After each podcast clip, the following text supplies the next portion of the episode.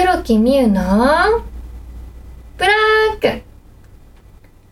さあ始まりました。第10回目黒木美優のブラックのお時間です。初めましての方は初めまして。以前から知ってくださっている方はこんにちは。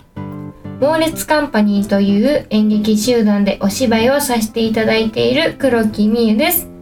このポッドキャストは私黒木美優が明るい話題からちょっぴりディープな黒い話題まで自由気ままにのんびりとお話ししていく番組です。皆さんからのお便りにも触れていければなと思っています。はい始まりました。第10回目ですよ。記念すべき10 10回目でございます。2桁突入ということで今日も元気にやっていきたいと思います。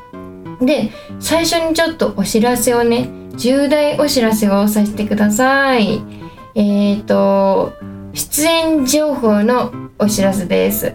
市川うらら FM 桃山月花のムーンジックラジオというものにですねあの出演させていただくことになりました。イエーイ！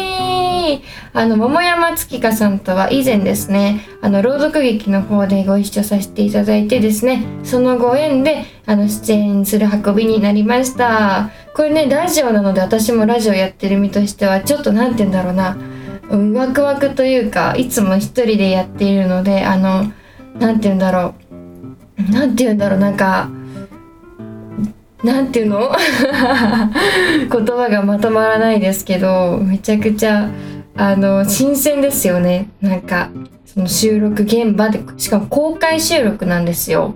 で6月の17日木曜日ですね。木曜日にあの公開収録しましてお客さんもですね皆さんも見に来ることができますのであの会えますし公開収録まで生でラジオ聴けちゃいますし、あの、ぜひ、あ、ご予定空いてる方はですね、来ていただけたら嬉しいです。で、場所は東京都品川区西五反田2-9-4 N ビル B1 平賀スクエアという場所で公開収録をいたします。まあ、チケットは前入りだと3000円でワンドリンク別途かかりますという感じで、あのー、収録の後に特典会がありまして、えっ、ー、と、まあ、チキだったり、サイン会、トーク会みたいなのがありますので、興味がある方はですね、参加していただけたら嬉しいです。なんか最近コロナ禍で全然お会いできる、なんていうんだ、機会とか舞台とかもね、なかなかないので、なんか久々ですごい私はね、嬉しいので皆さんに来ていただきたいなって感じしております。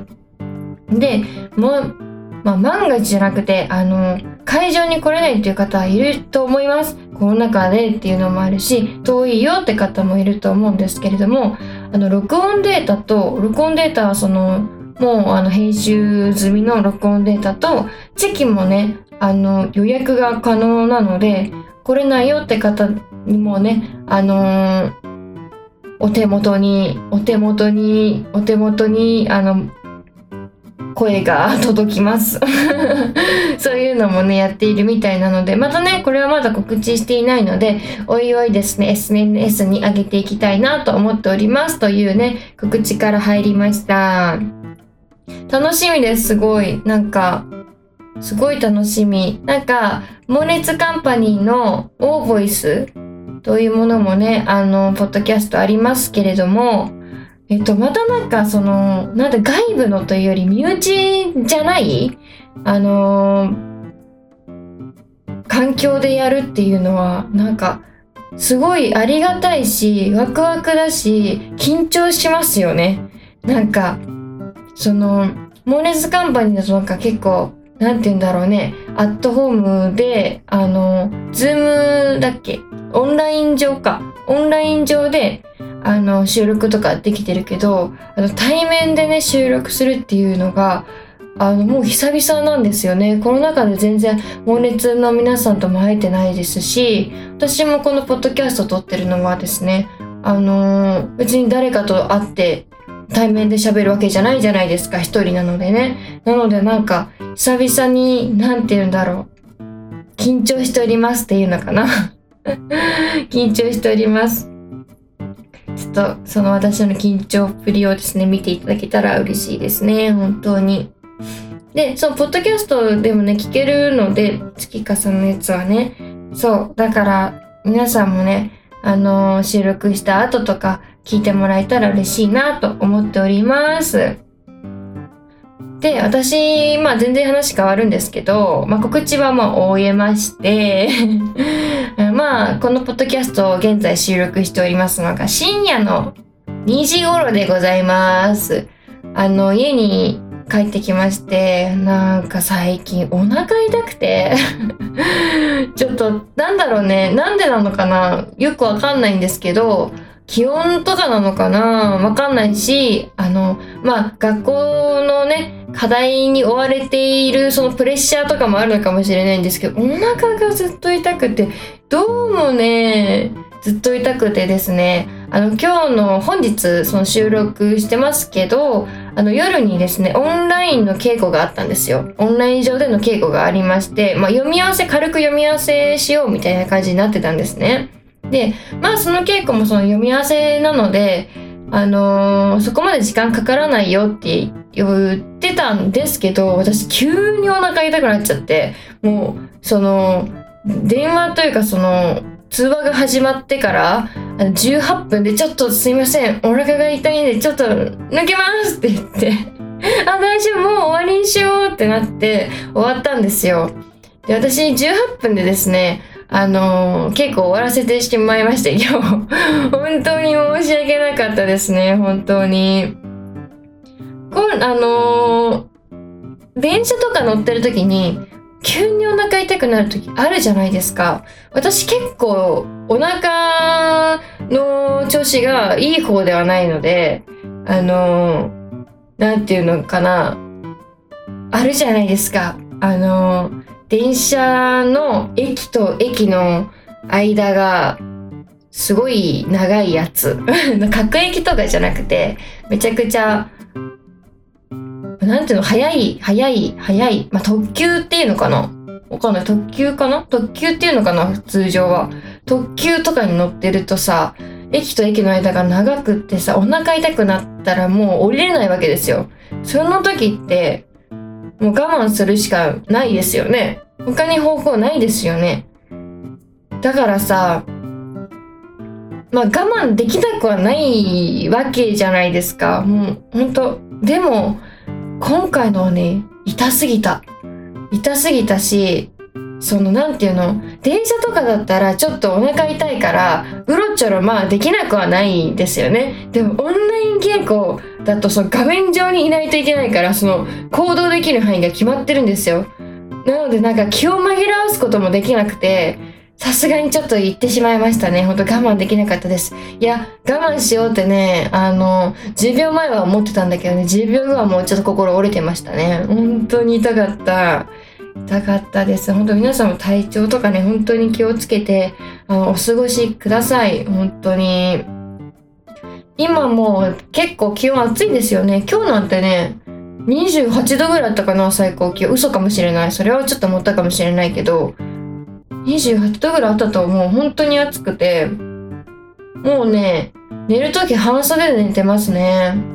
なんか私、寝るとき、靴下履いてないと寝れないタイプっていうか、まあ、寝れないタイプなんですけどそれに加えてあのー、半ズボンで寝れないんですよね。なんか守られてない気がしちゃって。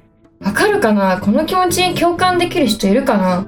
なんかなんて言うんだろう。半袖とか腕はいいんだけどなんか足をがね足をが囲われてないとなんかね寝れないんだよね。最近なんか靴下はあまり健康上に履いてると良くないみたいな話を聞いたのでまあ靴下はなるべく家で履いてると埃とか吸っちゃって靴下汚くなっちゃったりするから脱ぐようにはしてるんですけどでもやっぱ長ズボンはねやめられない止まらないって感じです本当に。なんでだろう。これ共感できる人いるかな？分かち合いたいんですけど。めちゃくちゃ分かち合いたい。この共感を。得たい。まあそんなコーナーでですね。まあ 話が飛び飛びになってしまいましたけど、何の話した？そのラジオのお話したでしょ？次は、なんだっけ？やばすぎる。もう記憶がなくなっている。そのなんか、ねえ。ねえ。どうですか？何話した？っけ本当に。やばいやばい。どうしよう。何話したか分かんなくなってしまうこのラジオのパーソナリティの私。パーソナリティなのかなわかんないけど。ということで、まあ、こんなこんなで、こんなこんなで第10回目始まりまして、ほんと記念すべきね、第10回目なので、あのー、何を話そうかとかめちゃくちゃ決めてきたんですけれども、うん、ごたごたになってしまいました、あの女。で、本日もですね、あの、ちゃんとすごいセッティングをしまして、あの、ラジオの環境とといいマイクを使って、で、いいヘッドホンをしてですね、あの、収録をしております。本当にありがたいことに。あの、9回目から、あのマイクが変わってるんですよ。お気づきの方いるかな？なんかすごい声が鮮明になったなとか思ってる方いらっしゃるから、ちょっとね、だいぶ違いますよ、本当なのでなんか音にもね、注目して、あの、聞いていただけてたら嬉しいなと思います。というわけでですね、早速コーナーの方に移っていきたいと思います。黒木みゆのブラックコーナー募集のコーナーはい、やってきました。ズバリスタッフ休養コーナーです。いいように言うと、こんなことしてくれないかなというリスナーさんの願いを叶えるコーナーです。はいで今回もですねあんまり来ていないのでこちらのコーナー募集のコーナーですねあのぜひ何かこんなコーナー欲しいなみたいなものがありましたらあのお便り書いていただけたら嬉しいです各週でさあのラジオやっているわけですけれどもやっぱ皆さんさ各週だとさラジオの存在忘れちゃいますか？そんなことないですかね？毎回楽しみに聞いてくださっている方がいると信じております。なので、もしよろしければ、コーナー、なんかあるよと思ったら、あの、ふらっと書いていただけたら嬉しいです。では、そんなコーナーでコーナー募集のコーナーをここら辺で終わりにして、早速、またもや早速、次のコーナー行ってみようと思います。黒木みゆのブラック次のコーナーは歌声届けちゃうコーナーイエーイえー、このコーナーは毎回ギターで曲を弾き語るコーナーです。もちろん流行りの一発撮り、ミスってもやり直せません。多分。多分ね、多分一発撮りです。で、今回ですね、あの、歌おうっていう思った曲を紹介したいと思います。今回歌う曲は、スーパーバタードッグさんのさよならカラーという曲です。では早速聴いてください。どうぞ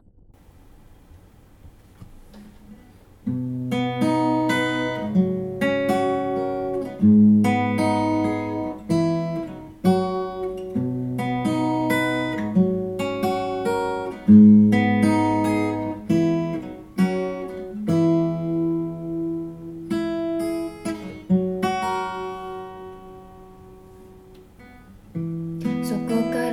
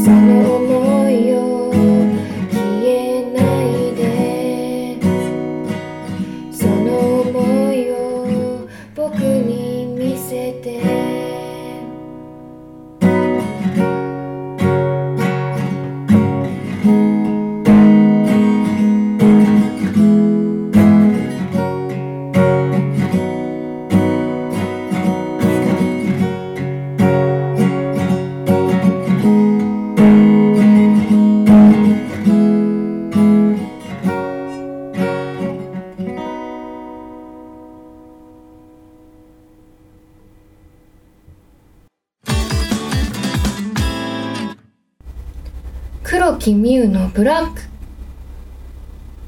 はいどうだったでしょうか？ありがとうございます、えー今回ですねあのなんでこの曲を選んだかというと、えーだいぶ前にあのツイッターの方で誰かが歌っている弾き語りをねしている動画を見てえめちゃくちゃいい曲だなと思ったのがきっかけでこの曲を知ったんですけどであまり私の周りでこの曲を知っている人があまりいなくてあの私は結構なんて言うんだろう。うんみんなが知らないものを知っているのがすごい好きというかあの結構マイナーな音楽を聴くことの方が多いのであこれちょっといいなと思って。でそれをねあの久々に思い出したので何今回歌おうかなって考えててで結構リクエストとかいただいたものもあるんですけどそれはまだ温めていまして何を歌おうかなって考えた時にあこの曲あったなと思って思い出してこの曲調べてですね練習しましてあの収録させていただきました。どうだったかな？なんか今回はちょっとしっとりめのねなんか感じでおしゃれおしゃれっていうのかな？な心に響くような歌詞のねあの曲でした。スーパーワタードッグさんはあれかな？私その他の曲あんまり知らないんですけどバンドなのかな？3人組の男性バンドの方なんだとね思いますので他の曲もいろいろ聴いてみたいなって思っております。ねいい曲だよね。いい曲じゃない？いい曲じゃない？私はめちゃくちゃいい曲だと思う。なんか意外としっとりめの曲がね好きだったりするんですよね私。皆さんはどうなんだろうか？どういう曲聴きますか？最近の流行りの曲とか私結構疎いのであのー、て言うんだろう。友達がそういうこの曲いいよねとか話してるの聞いてえー、いいんだと思ってあこういうの流行ってんだと思ってあのー、そのサブスクに入れて知るみたいな感じが多くて最近はなんかテレビとか見るよりやっぱ YouTube とかその動画配信アプリっていうのかな。あの映画とか見れるコンテンツを利用してあの見てることの方が多いのでそういうなんか新しい情報がねあんまり入ってこないんですよね。そう。なのでどんどんどんどんまだ21歳ですけれども全然あの流行りに乗れていないタイプのね人間でございます。ということでですね、ありがとうございました。あの、とりあえずですね、この歌声届けちゃうコーナーは毎回頑張ってみたいと思います。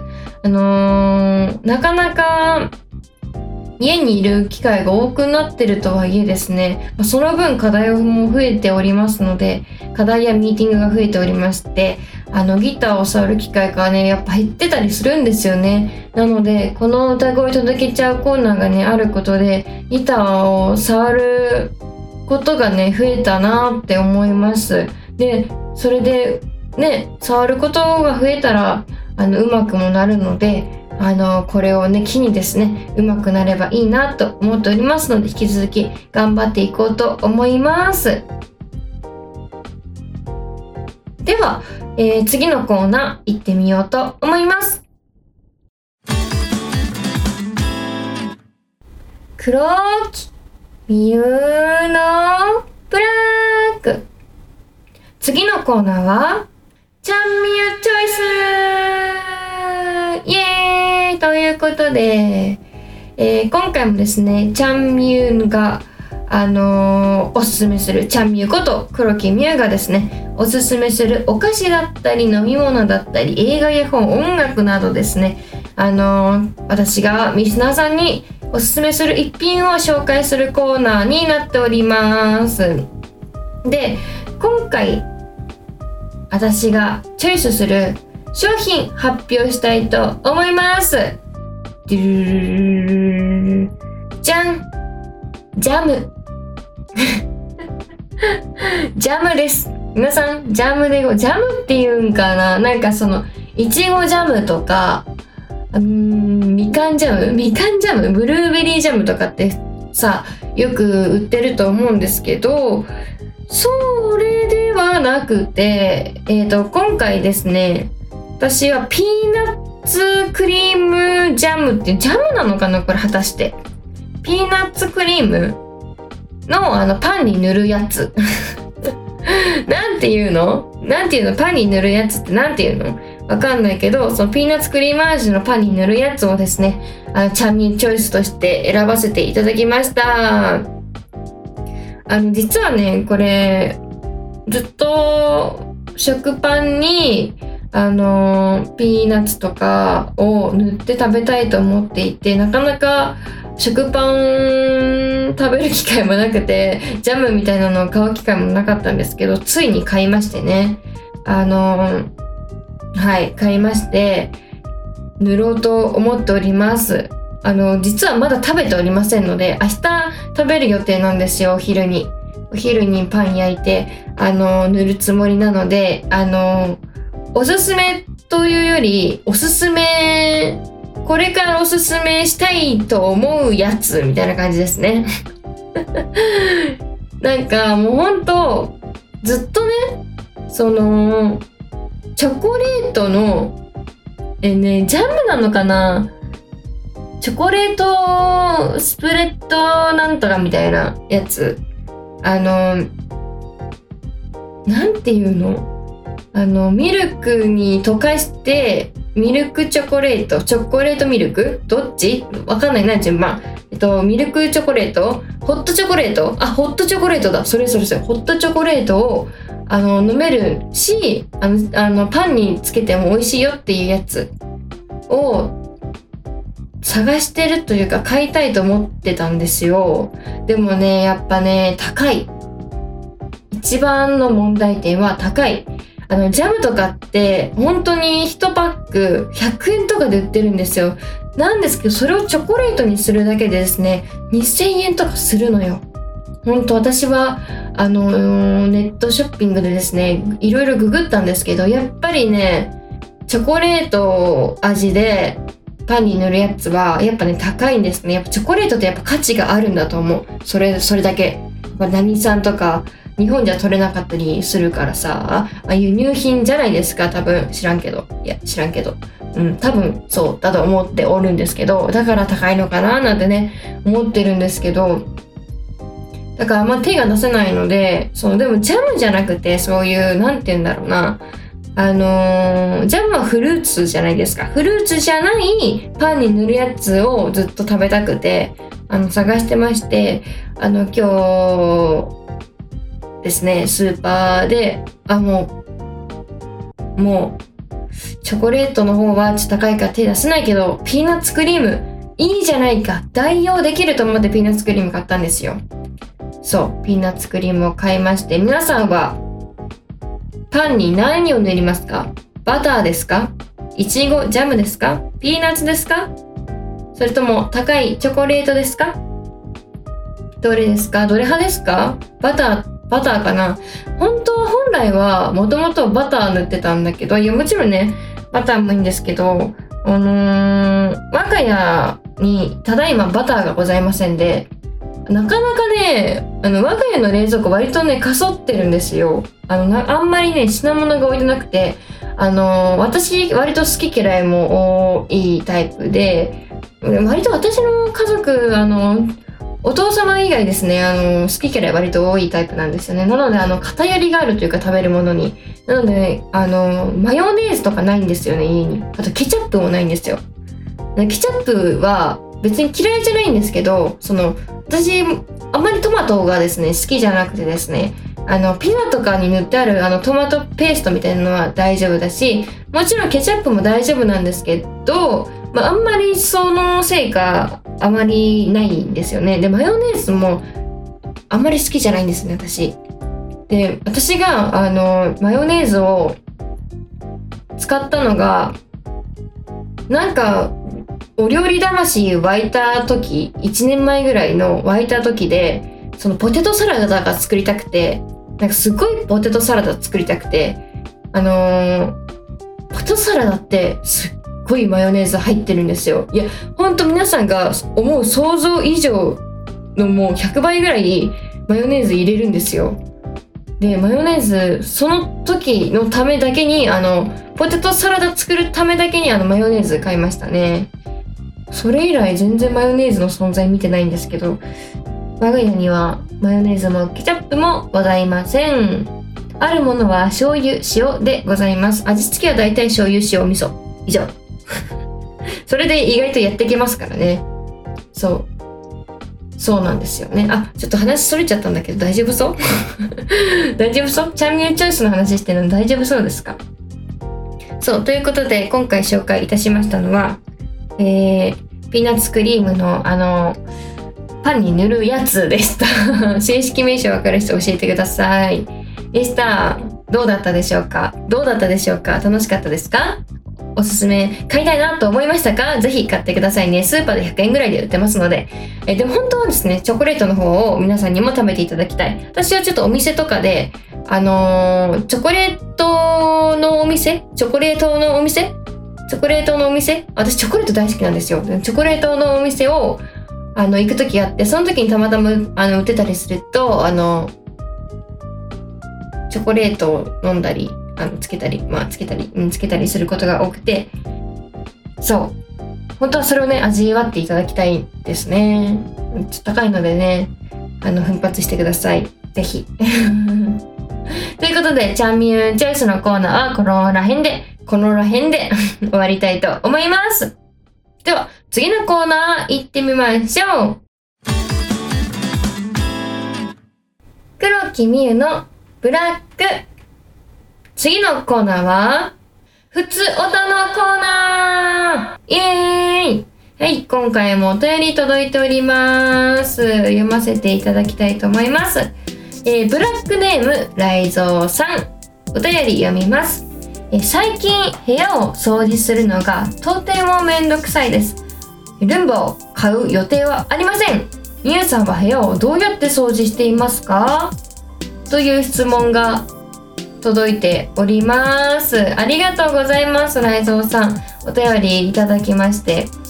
部屋の掃除ね私ね私もそんなに得意な方ではないんですけどなんか部屋が汚いとやる気が出ないんですよね。課題とかも全然やる気出なくてあの自分あの机がないというかあの勉強机あの小学校とかでよくそのニトリとかで紹介してる勉強机あるじゃないですか。あれ一応あるんですけどあれも使ってなくてもうなんか倉庫みたいなとこに追いやられててそれ使ってないので今どこで勉強してるのかというともともとなんか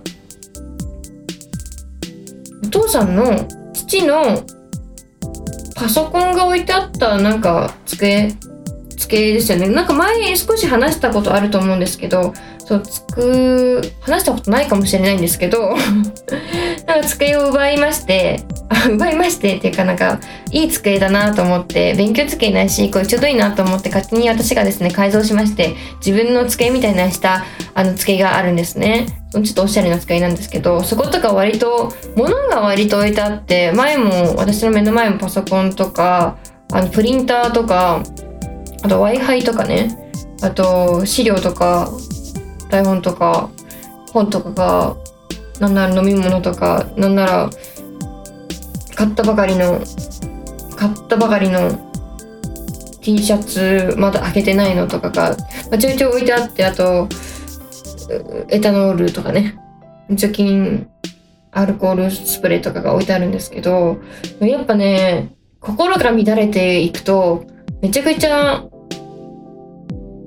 めちゃくちゃ汚くなるんですよね。でもそのままでやると全然はかどらないので掃除めんどくさくてもいやもちろんめんどくさいですだって時間かかるしだって勉強するしようと思ってるのにまず最初掃除から始まらないといけないですからね。ほんとめんどくさい時間かかるんですよ。で部屋自体そのなんていうのリビングとか別に私は掃除してはないですけどルンバがあったらめちゃくちゃいいよね。下に物置けないので全部上に置くしかなくなるよねルンバはですね、私も買う予定はないですけど、我が家買う予定ないと思うんですけど、猫ちゃんがいますので、ちょっとビビっちゃうかなっていう感じで買う予定はね、ございません。私部屋、自分の部屋どうやって掃除してるかな？うーん。うん、どうやって掃除してるかな？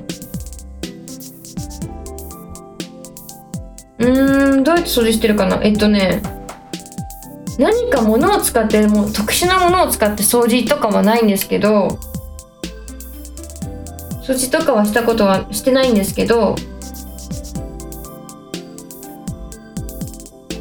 なんだろうなえっとまず部屋が汚くなる時って大体あの床に物が散らばってる時だと思うんですよなんか洋服とかそのまま下に置きっぱにしちゃったり物を使いっぱなしにしちゃったりっていうのがあって部屋が汚くなっていくと思うんですね。で、まず最初に私はどうするかというと全部下に置いてあるものをまず一回床にから離らかす。とりあえず上に置くっていうことをしてますね。それで、そうするとなんかわかんないけど部屋が綺麗になったように感じるんですよ。まあ、錯覚ですよね。ただあのごちゃっとあの固まってそのお下に置いてないだけなんだけどそれでもなんか綺麗になった感じがするんですそれでそこであのモチベーションを上げると一回 一回モチベーションを上げるとでそこから綺麗にしたい欲っていうものがね出てきますのであの一個一個ですねあの自分が今まで置いてきたそのものの住所に片付けていくという感じですね。一個一個ね。でいらないものはもう捨てる。私が本当に大掃除する時は本当45リットルぐらいのあのー、ゴミ袋を持って3枚ぐらい持ってあのいらないもの捨てますね。でこれを機に着てなかった洋服とかも全部捨てたりしますね。で結局なんかいろいろやってるとまあ3 3個のゴミ袋パンパンになるみたいな感じですね。そう、物捨てられないっていう人いると思うんですけど、いや、捨てた方がいいですよ、本当もう。いっぱい捨てましょう。もうどんどん捨て、どんどん捨てましょう、本当に。なんかね、なんていうの、漫画とかだったらなんか買い取ってくれたりするんだと思うんですけど、私ね、まだね、捨てよう捨てようと思ってる漫画がまだずっと置いてあって、どうにかしないといけないなと思っております。本当処分するにも、なんて言うんだろう。お金をかけて買ったわけじゃないですか。定価でさ。で本って割と高い、漫画とか高いじゃないですか。それが何十巻も続くわけですよね。そうすると、なんか、愛着が湧いてしまって、あの、捨てられないというか、ゴミ箱、ゴミ、ゴミに出せないくて、ずっと部屋に、あの、溜まってるんですけど、どうにかしないといけないなと本当に思ってますね。ちょっと教えてくださいって感じですね。そう私が一番それがあのどうしていいかわからない掃除ができないポイントですねそんな感じであとは掃除機はほんとたまにしかかけないかもしれないなあのしじみちゃんは猫がいるんであのコロコロをね毎日私か母がやっておりますね。コロコロ毎回そのカーペットとかお布団とかコロコロコロコロしてあの毛を吸収してあとはあのなんだっけモップかな？モップでやってますねモップ。家にほんと業務用のモップが置いてあった時期とかありますね。今はなんかよく見るなんかあのスマートなやつになってますけどそういうのでやってますね。そうでそんな感じですけど皆さんは掃除どんな感じでしてますかね？もちろん多分毎日掃除かけないとねいけないと思うんですけどねかけた方がいいですよ。絶対に。かけた方がいいですよ。ほんと。ルンバあったらめちゃくちゃ楽だろうな。いいな、ルンバ。ね、とりあえず私の部屋、まあ、汚くはないないので、もうちょっとなんかおしゃれな部屋にね、していきたいなと思いますので、どんどん物捨ててですね、物を減らして、えっ、ー、と、大人な感じにしていきたいと思っております。ふつおたありがとうございました。ライゾーさん。あの、お便りくれたのがだいぶ前なんですけどね。あの、こうやってお便りいただけて嬉しいです。本当お便りたくさん待ってますよ、皆さん。何でもいいですよ。もう6月ですね、ほんと。皆さん6月ですよ。何しますか、6月は。私もお便り書こうかな、自分に。自分に書いちゃう？自分に書いちゃう。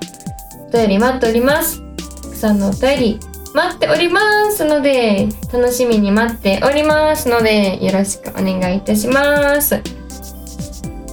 ではですね、そろそろ、割とちょうどいい時間なんですよね、こちら、こちらとかで。今日いっぱい喋ったんだけど、喋った気がする。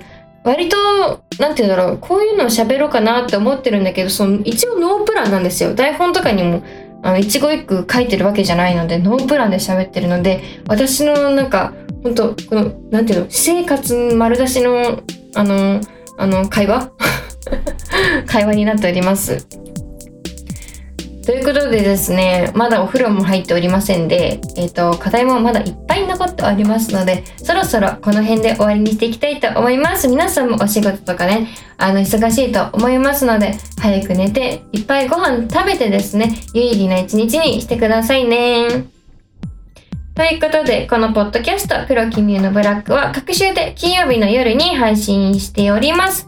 そして皆さんはもうすでに聞けているので大丈夫だと思いますが、Spotify や Apple Podcast、Google Podcast をはじめとした様々なサービスで聞けますので、使いやすいものを使って聞いてください。黒木ミューで検索していただければ出てくると思います。はい、このポッドキャストは皆さんのたくさんのお便りをお待ちしております。